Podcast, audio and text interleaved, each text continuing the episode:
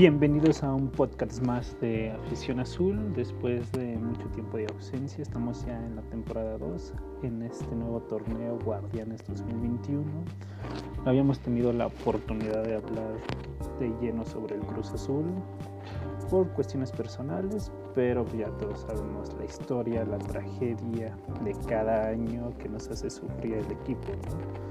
Este, tener una dolorosa derrota contra Pumas, un 4-0, un 4-0 que en la vuelta dolió demasiado, parecía que a lo largo de toda la liguilla había visto un Cruz Azul sólido, un Cruz Azul motivado, un Cruz Azul con garra, con espíritu, pero pues al final la famosa Cruz Azuleada que nos deja a todos con esta cuestión de qué es lo que pasa con el equipo, muchas decisiones malas después de, eso.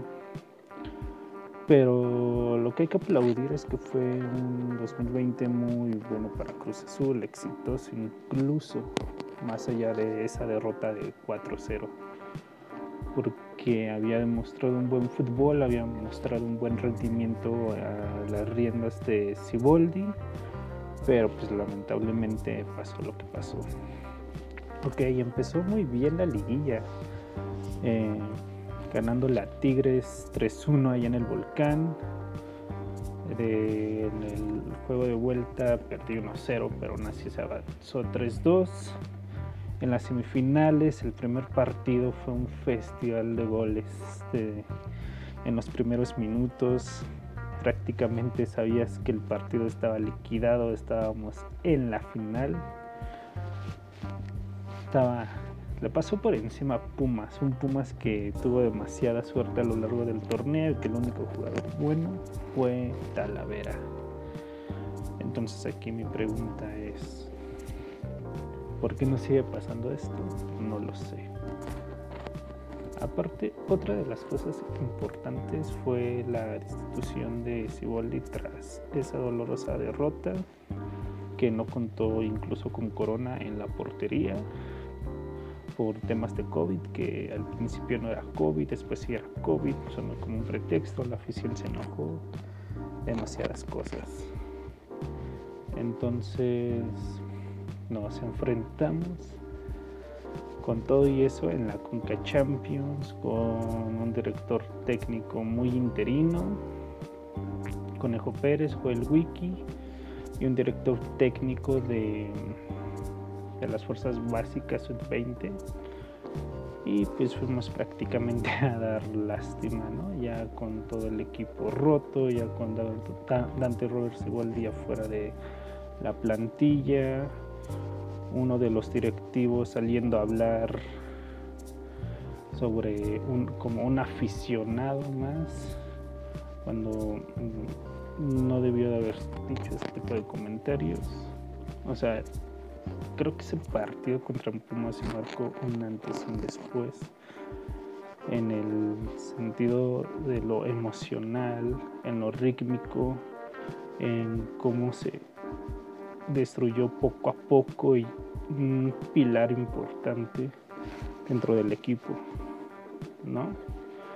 Se pierde contra el, el FC de Galaxy de Estados Unidos, terrible derrota que termina siendo subcampeón y siendo campeón Tigres, ni modo, así son las cosas pero pues digamos que en ese torneo ya era lo mejor terminarlo perdiendo contra, contra este equipo. Sinceramente no me hubiera gustado ver a un Cruz Azul derrotado en semifinales por el América o llegar a una final contra Tigres en la cual le darías el primer título internacional a Tigres después o sea el equipo no ya ya no respondió ya no respondía después de esa derrota tan importante.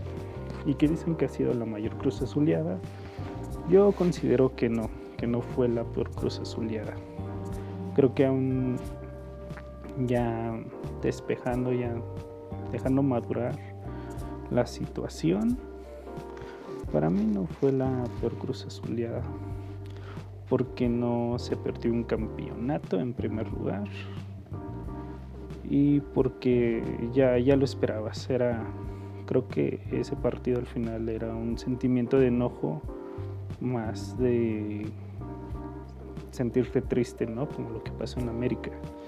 Entonces, pues ver el partido sin problemas y enojarte simplemente, ¿no? Porque tú ya sabías lo que iba a pasar.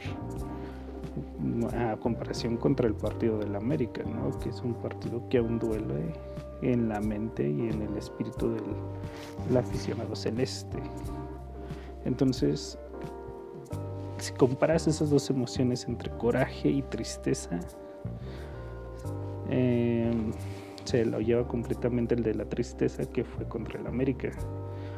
Porque pues siendo sinceros, no te sentías triste, te sentías enojado por un equipo que demostró tener pocos huevos. Y contra el América sí fue una sensación de tristeza ya que después de mucho tiempo creías que iba a ser campeón y no fue así. Entonces, esa es mi conclusión de por qué no es la peor cruz azuleada, ya que los medios te lo quieren vender así, pero pues no. Entonces, siguiendo esta lógica, pues pasó el tiempo, se habló de nuevos directores técnicos que podrían llegar a, a dirigir a la máquina. En este caso fue Hugo Sánchez, uno de los más sonados que prácticamente ya tenían el acuerdo seguro con Cruz Azul, solo que al final no le podían pagar el sueldo o simplemente se vino abajo la, la contratación. También sonó Matías Almeida, pero por cuestiones financieras y que él está dirigiendo en la MLS, pues no, no se pudo pagar la cláusula para que viniera a dirigir a México y al Cruz Azul. Entonces, pues quién llega, Juan Reynoso, uno de los campeones, de los últimos campeones con Cruz Azul en el 97. Venía de dirigir al Puebla, los metió a cuartos de final, después de aquel repechaje con Monterrey. Pero pues es un técnico que no, no suena tanto, o sea, no está dentro de la élite o de una baraja importante de técnicos, tanto a nivel internacional como en México. Tuvo algunos campeonatos en Perú, donde es originario el entrenador. Ahí conquistó dos ligas peruanas. Después se vino a Puebla y los metió a liguilla. Pero pues es este tipo de entrenadores que saben lo que es vestir la indumentaria celeste.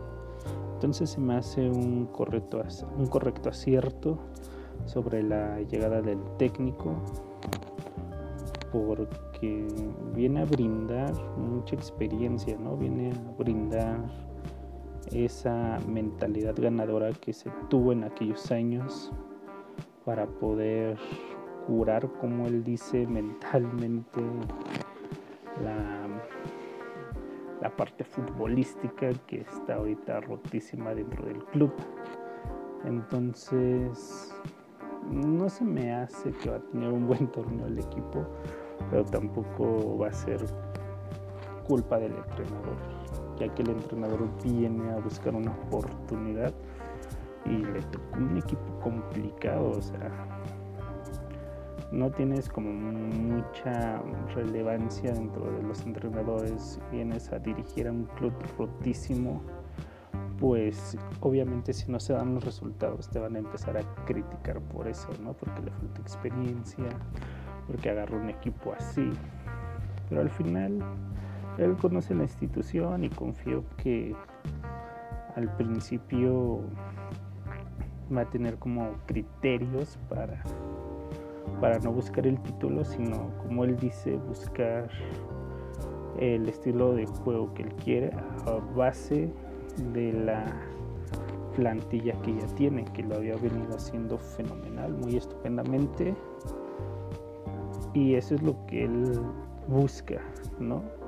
De acuerdo a la materia prima que ahorita tiene, sacarle ventaja y ya después el de acuerdo a los resultados empezar a buscar su propio estilo y su propia plantilla para poder lograr el ansiado título. Entonces, este domingo se enfrenta contra Santos y la verdad no espero mucho del equipo, espero que tenga un buen funcionamiento, a ver qué tal tiene las bueno, qué tal se desenvuelve, ¿no? Después de lo que ha vivido el último mes. Yo espero que tenga una buena actuación, le, le deseo mucha, mucho éxito, mucha suerte a este técnico y pues a seguir apoyando al Cruz Azul. Hasta luego. Adiós.